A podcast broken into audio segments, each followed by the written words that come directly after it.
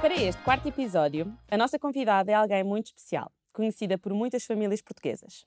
Silvia Marques, mãe de três diabretes, tem uma conta de Instagram seguida por quase 20 mil pessoas e onde conta algumas das suas histórias familiares, nomeadamente o desafio de viver e gerir a alergia alimentar do Salvador. O Salvador é o segundo de três filhos que nasceu com multialergias severas. Bem-vinda, Silvia. Obrigada pelo convite. A maternidade não é pera doce, assumo. Mas principalmente para mães com filhos que exigem uh, um cuidado e preocupações acrescidos, uh, acredito que seja ainda mais desafiante. Como é que se tem tempo para respirar no meio disto? Essa é uma boa pergunta, porque não se respira. Eu confesso que não se respira. É muito difícil eh, porque hum, o dia todo é muito corrido e é muito, muito rápido. São muitas preocupações, são três filhos, cada um com necessidades diferentes e nós tendemos a querer atender todos e é muito complicado isso. Aquilo que eu comecei a fazer há pouco tempo para encontrar o, o equilíbrio foi obrigar-me a mim, uh, uma hora por dia, meia hora que seja, parar. E ter o tempo da Silvia. Para respirar. Sim, porque senão vamos nos esquecendo. É, é, é mesmo muito difícil respirar. E a outra dica fantástica é pedir ajuda. É pedir ajuda, é reconhecer que não conseguimos sozinhos, reconhecer que precisamos mesmo tempo para nós e pedir ajuda e obrigar-nos a respirar, porque senão embrulhamos-nos e não respiramos. É muito difícil. Vocês já eram pais de uma menina, a já, Maria. A Maria, é? sim. Uh, entretanto, surge o Salvador, uh, aqui com um desafio acrescido. Um, como é que surge aqui este, um, este projeto, o Alergias? Olha, o Alergias inicialmente, uh, o meu objetivo era pedir ajuda, era procurar ajuda, porque o Salvador nasceu, uh, fomos descobrindo alergias várias, múltiplas e todas muito severas, e eu senti-me completamente perdida. Portanto, inicialmente eu criei uma simples página de Facebook cujo objetivo era procurar mães com os mesmos testemunhos, porque eu procurei imensa ajuda em vários sítios e não encontrei nada. E então, numa situação de desespero, criei para mim, para, para falar do que eu estava a sentir e saber se haviam mais pessoas assim. Depois percebi que haviam muitas pessoas e que estavam todas no mesmo estágio que eu, que era também não saberem nada, também revoltarem-se com a falta de informação, com a falta de inclusão, e a partir daí eu comecei a pensar que, calma, esta página e este projeto de Alergias vai servir para dar voz a todas as outras mães, a todos estes casos.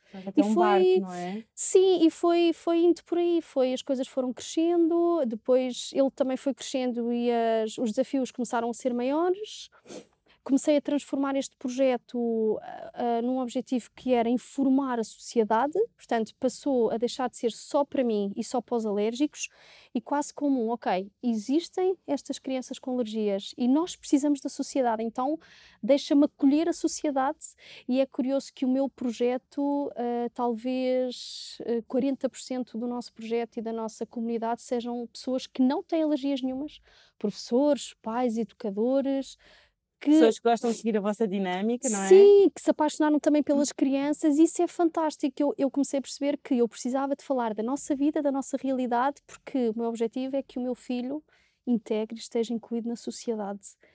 Quanto mais eu falar para a sociedade sobre o que me aflige a mim, mais, mais eles me vão compreender. Sim, e mais eles vão ajudar. E é muito curioso que neste momento uh, nós temos muitas pessoas que não têm filhos com alergias e que já praticam uh, o que nós fazemos e o que nós pedimos com os filhos deles, já dizem às crianças para não oferecer comer, para não comerem no parque, e recebemos esses, esses testemunhos do olha, Silvia, uh, no parque meu filho não comeu, lembrei-me tanto do Salvador. Isso para mim é fantástico, porque o meu filho algum dia se vai cruzar com essas pessoas. Claro. Portanto, passou um bocadinho por aí, formar uh, a sociedade, pedir-lhes ajuda. E agora, pronto, foi crescente, passou para as formações, mas começou por ser para mim só e agora já é um bocadinho para é um bom É um bom arranque, diria. É, oh, é um oh, Silvia, arranque. Para quem nos esteja a ouvir e não conheça a, a tua história e a história da tua família, um, queres-nos falar então uh, quem é a Sílvia, quem é o Salvador, quais são aqui os problemas do Salvador? Sim, então um o Salvador, como tu disseste, é o meu segundo filho. Ele neste momento tem 4 anos. O Salvador é um caso muito raro de alergias, é um dos casos mais graves em Portugal porque ele acumula muitas alergias que são todas fatais e severas. Portanto, estamos a falar no caso de alergias alimentares. Ali alguns é... eram 70, não é? Sim, já, sim, já, já desensibilizámos algumas, já voltaram outras, porque depois a alergia tem esta particularidade. Uma alergia aparece em qualquer altura da tua vida, pode aparecer e pode voltar a desaparecer. Portanto, claro que também fazemos alguns tratamentos de sensibilização, ou pode ficar sempre para a vida. Portanto, há umas que ele já deixou de ser alérgico, por desensibilizações, por tratamentos ou porque naturalmente deixou de ser, e há outras que já foram aparecendo. Portanto, uh, ele é um caso muito grave. Depois, ele reage pelas três vias possíveis. Ele reage por inalação, portanto, se respirar uh, vapores uh, de alimentos, por exemplo, se for uma peixaria, tem um choque anafilático. Se cozinhar alguma coisa na minha casa que ele não possa, por exemplo, se eu cozinhar ovos na minha casa, o alergénio é libertado através do vapor, o salvador respira esse vapor e vai fazer um choque anafilático, uma anafilaxia. Uh, reage também por contacto, por exemplo, se nós lhe tocarmos, se tiveres um creme Uh, e se esse creme tiver leite ou aveia na sua composição, e se tu fores tocar no Salvador, ele vai fazer uma reação alérgica grave. Bolhas na pele, uh, e inevitavelmente depois vai, parar, vai passar para o sistema respiratório, portanto, reage por contacto e depois reage pelo que é o mais normal pela ingestão se comer alguma coisa uh, que não possa e que seja alérgico, ele vai ter uma reação. No caso dele é muito exagerada, existem reações mais leves. No caso dele é muito exagerada, portanto, tornou-se um caso muito polémico cá em Portugal também, porque é primeiro porque era um bebê, começou por ser um bebê quando nós começámos a, a, a, reparar nesta situação e a perceber que ele tinha esta patologia. Depois porque é muito grave e porque reúne muitas. Portanto, temos aqui três fatores que são uma bomba relógio. O Salvador tem um protocolo de risco de vida permanente, portanto, é uma bomba relógio, como certo. nós dizemos. Um, depois, uh, nós, à medida que ele foi crescendo, fomos reparando que haviam várias necessidades na sociedade. A tal situação de não existirem leites, existiam os leites, mas eram muito caros para estas crianças. Uh, reparámos que como é que é possível uh, uma terapêutica, um, um, um, leite que é único que, que o teu filho pode beber, que é específico para uma doença, não ser comparticipado pelo Estado. Precisar de uma medicação que é life-saving, que é o único medicamento no mundo que salva a vida, que é a caneta de adrenalina, e ter que ser paga. Chegávamos a pagar 54 euros. É isso. Pois, e não tão pouco não quanto tão isso, pouco. Não é? Imagina, 54 euros por uma caneta, um dispositivo que nós injetamos, de utilização única, com uma garantia mínima o Salvador neste momento tem seis canetas com eles, portanto multiplica isso pelos 54, seis que usa, infelizmente porque vai tendo as suas reações e vai usando. E eu comecei a perceber que isto não pode ser, então comecei uh, a revoltar-me um bocadinho com esta situação, porque foi um processo revoltante para nós, porque a nossa vida mudou muito com a doença do Salvador. Uh, nós perdemos a nossa casa porque era muito leite para pagar, 700 euros em leite para pagar, é completamente insuportável para uma família portuguesa, é, é completamente insuportável. Mais a medicação, mais tudo, e eu pensei que não, isto não pode ser assim, porque não sou só eu, são milhares de pessoas nesta situação. Então comecei a dar a voz também por esta causa e a combater. Eh, era quase como cada, cada coisa que vinha, cada obstáculo que vinha, eu combatia. e foi um bocado por aí. E conseguiste. E, e consegui. E Tanto consegui... é que o leite hoje em dia é gratuito. Sim, o leite é gratuito, e... a caneta de adrenalina é gratuita e foi uma realização pessoal enorme, enorme, porque foi quase que um respirar. Foi, olha, hum, é quase como, é mesmo só lidar com a doença. É um só muito grande, mas ele tem esta doença, eu só lido com a doença, eu não lido com a doença, mais o problema de não conseguires alimentar um filho porque o único leite que pode é caro, mais precisas mesmo do medicamento porque tens dois a três minutos para fazer o teu filho sobreviver. Claro. Portanto, neste momento Portugal inteiro só, vai, é um só grande, só vive com a doença da alergia alimentar. Claro que depois há muitas coisas a ser trabalhadas, mas já não é parte monetária. Portanto, essa parte já é já assim, saiu. é um alívio. fresco, é, é? É, é, e foi por isso, mesmo. pois, foi por isso que fomos ficando também muito, conhecido, muito conhecidos uh, e porque ele, pronto, é uma criança, é só uma criança, não é? Que tem alergias alimentares, mas que não o definem e que nós todos os dias trabalhamos para que ele seja uma criança igual à dos outros e que faça o mesmo de forma diferente. Claro, como é óbvio. Tu, tu sabias que tinhas esta força dentro de ti antes do Salvador nascer? Não, não. Eu sabia que era torta. Eu fui mostrando ao longo da vida ser torta, mas eu achava que era só mal feitio. e depois foi-se revelando. Não sabia, não. Olha, primeiro, nunca me vi como hum, sendo uma pessoa que se expusesse. Nunca na minha vida pensei expor fragilidades minhas para alcançar um fim. E eu expus a minha vida, a minha família, a nossa fragilidade, o que tínhamos, o que não tínhamos, e continuo a expor para alcançar um fim, que neste momento é. O primeiro foi essas lutas do leite e das canetas, e neste momento é manter o meu filho uh, incluído na sociedade. Nunca pensei, sou uma pessoa recatada, pode não parecer, mas sou super recatada, gosto da minha. Gosto do meu Teu casulo. Espaço. Sim, uh, nunca pensei travar guerras com o governo, nunca pensei. Nunca pensei fazer manifestações à porta de uma Assembleia da República, nunca pensei ter coragem para isso. Ou seja, eu sempre fui uma pessoa com ideais. Ah, não concordo com isto, não concordo com aquilo. Mas daí a pegar numa coisa em que eu não concordasse e revoltar-me e fazer mesmo acontecer, ah, nunca pensei. Mas a necessidade? A necessidade faz muito isso. Eu, eu, eu notei em mim uma Sílvia com uma resiliência enorme que eu não sabia. Eu não sabia, não, não, não pensei ter isso em mim. E quanto mais conheço isso, mais gosto. E é um vício, acaba por ser. mais gosto desta minha versão e mais força sinto para. E a seguir é o quê? Que era uma pessoa que achava que, ah, é só isto, é só o leite. Mas depois do leite pensei, não, agora a calheta, agora já está tudo, mas e há agora? sempre mais alguma coisa. E agora? E agora? e agora? e depois parece que não para, não é? Uma não bola para. viciosa, é, portanto... É, mas não, não, não, não sabia. Aliás, um, é sempre importante nós sabermos tirar um lado positivo de uma coisa menos boa que nos aconteça. Eu acho que foi isso que tu conseguiste fazer. Sim, é isso que eu cabo. faço todos os dias, porque hum, todas as pessoas têm a sua vida, todas as pessoas têm os seus problemas, mas se nós encararmos isso como não é um problema, é, um, é uma situação, é um, um fator. O que é que eu vou conseguir fazer com isto? Tens duas opções. Ou eu aceito que é assim, pronto, olha, é assim, imulamento e estou a perder energias com isso, ou então eu pego naquilo uh, desfragmento e vejo o que é que eu vou aproveitar daqui, o que é que vale a pena aproveitar e transformas isso numa coisa boa e positiva e que te ajuda a ti e que ajuda aos outros também. Uhum. Sim.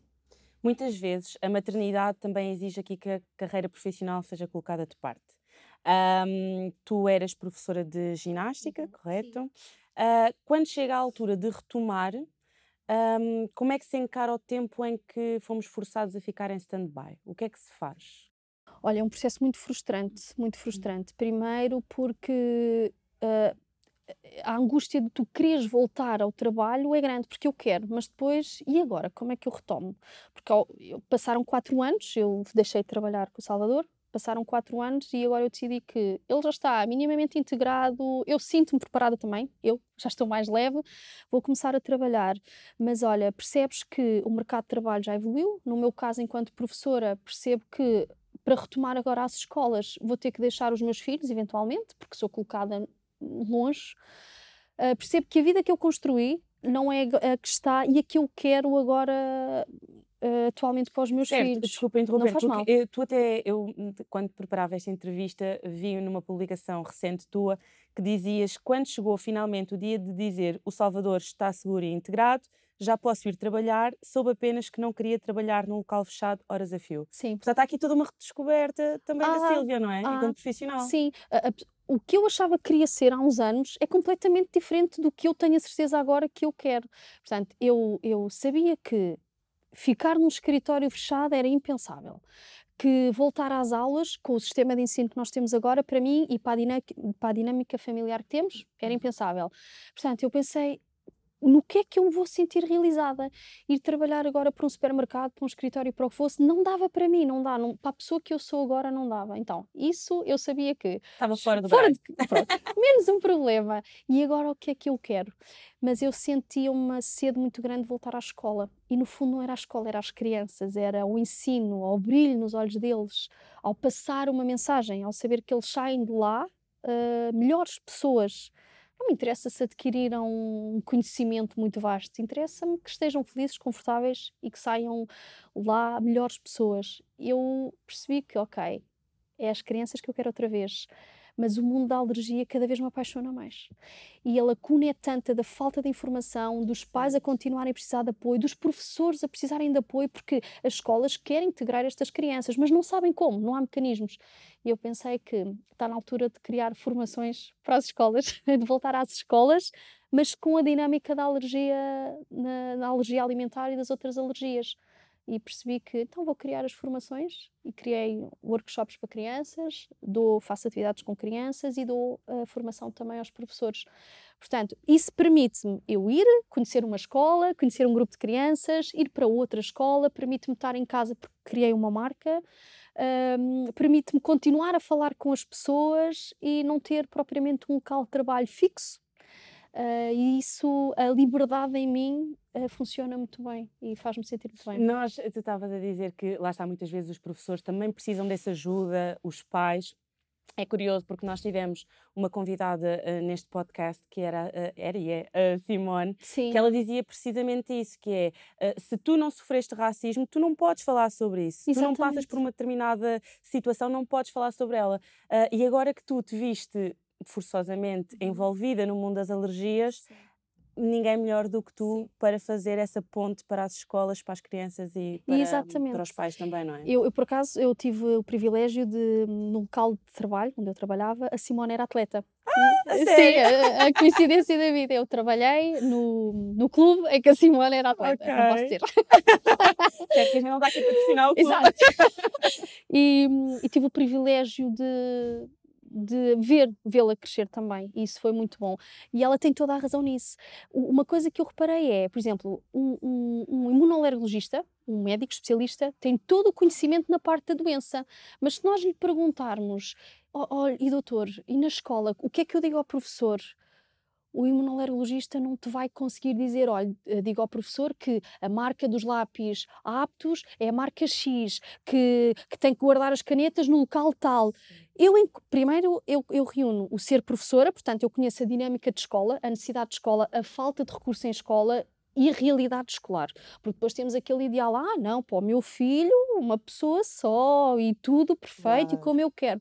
Não é assim. Não é, é uma utopia, não é assim na realidade. E depois, porque passo por essa situação também. Enquanto mãe, é quase como reunir as duas, os dois fatores. Eu consigo compreender os dois mundos, eu consigo compreender o que uma mãe quer, eu sei o que eu quero para o Salvador na escola, que é que ele consiga fazer as atividades todas de igual forma, mas eu também consigo ter eh, a sobriedade de saber que, imagina, se ele fizer uma atividade que o comprometa, enquanto professora, eu tenho duas opções. Ou eu consigo adaptar a atividade para que ele esteja incluído, ou eu não a faço, ou como é que nós vamos fazer aqui? É difícil. E às vezes também é preciso uma mãe, como nós, dizermos: Eu quero que o meu filho participe, mas eu também não quero que os outros deixem de fazer uma atividade. É um equilíbrio aqui difícil. E isso, para mim, foi o que me fez dar formações nas escolas também, que foi, eu compreendo o vosso lado, professores. Não é fácil, não é nada fácil, mas é possível é possível.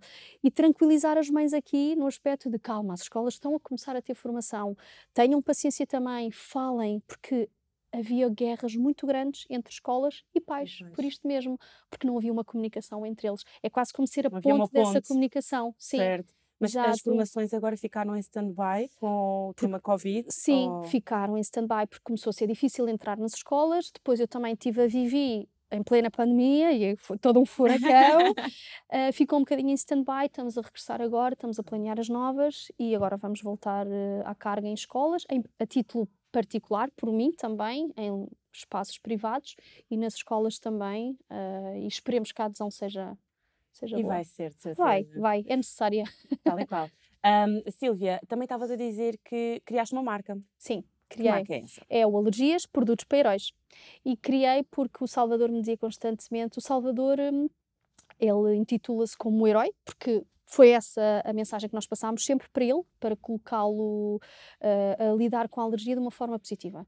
E então ele uma vez disse que, ah, e se nós abríssemos uma loja para heróis como eu? Eu fiquei a pensar, meu Deus, é que faz mesmo muito sentido. Claro que no universo dele, para heróis como ele, era capas e máscaras. Sim. Mas depois nós começámos ali a perceber o, o que é que é ser um herói como tu, para meninos como eu, mãe, que têm alergias, que querem ir à praia, que querem ir ao jardim. Eu pensei, e é tão necessário ok, vamos criar uma marca, a marca do Salvador, que é o Alergias Produtos para Heróis, eh, em que temos produtos do dia a dia que lhes dão solução de segurança, de transporte da medicação e de identificação. E é uma marca cujo objetivo é empoderar estas crianças e fazê-las sentir-se especiais e capacitadas. Portanto, temos produtos e depois temos serviços onde incluímos as formações também. É a loja do Salvador, e em que todos os meus filhos trabalham. É quase um, a, marca, a marca é minha, é minha, mas é um projeto mas as familiar. Sim, eles ah, vão sim, validar. Eh, sim, os elfos trabalham.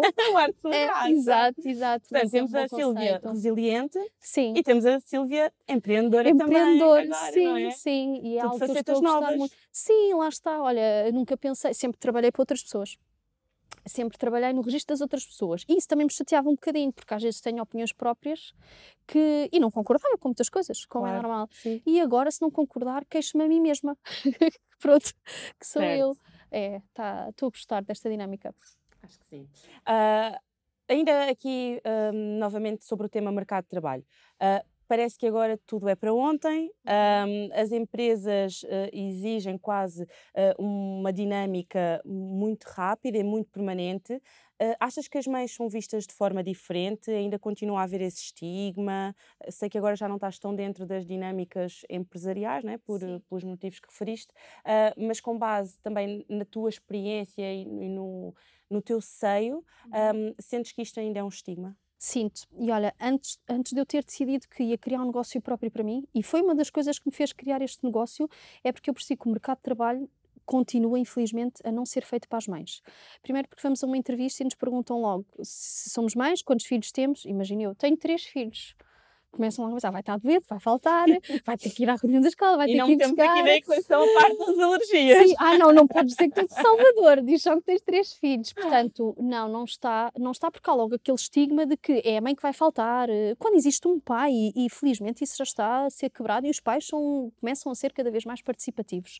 Uh, existe muito esse estigma. Depois acho que ainda existe a parte de que a mulher é mais, é um ser inferior ao homem, Uh, ainda sinto muito isso, porque, por exemplo, se, se, me quiser candidatar, se calhar a um cargo maior, uh, talvez não seja tão fácil chegar a esse cargo maior como se fosse um homem. Certo. Uh, a nível de maternidade, infelizmente ainda prejudica. Olha, uma das coisas que, que é necessário nós abordarmos é, é suposto as crianças serem amamentadas ou, ou, ou que tomem fórmulas até aos seis meses o aleitamento materno é até aos seis meses, mas a licença de maternidade é só, é só até, aos quatro. São tudo lacunas, portanto, aí eu quis regressar agora ao mercado e não notei grande diferença. Acho que as mulheres ainda são prejudicadas, as mães, sobretudo. Certo, certo. Um, e eu espero, eu acho que é importante nós falarmos sobre estes temas, assim, aqueles temas mais tabus ou que ainda continua-se aqui a camuflar um bocadinho, uh, mesmo para uh, trazê-los à luz, não é? Uh, e de alguma forma tentar um, alterar o rumo das coisas. E espero que esse também seja aqui um, uma consequência positiva deste, deste podcast. Um, qual é, assim, a maior aprendizagem que cada um dos teus filhos te trouxe? Epa, olha. A Maria, a primeira. A Maria ensinou-me que as crianças têm vontades e que têm, também pensam por elas próprias.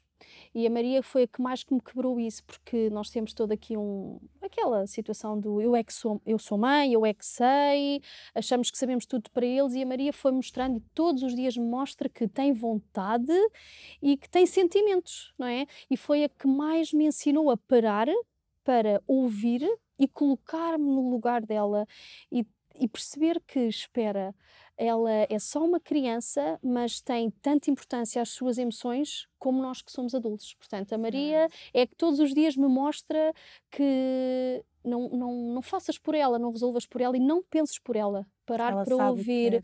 Ela sabe o que quer, expressa-se e, e, curiosamente, quase sempre é o oposto daquilo que eu acharia que ela estava a sentir. Portanto, é que mais me ensina essa parte de que as crianças têm emoções e vontades próprias.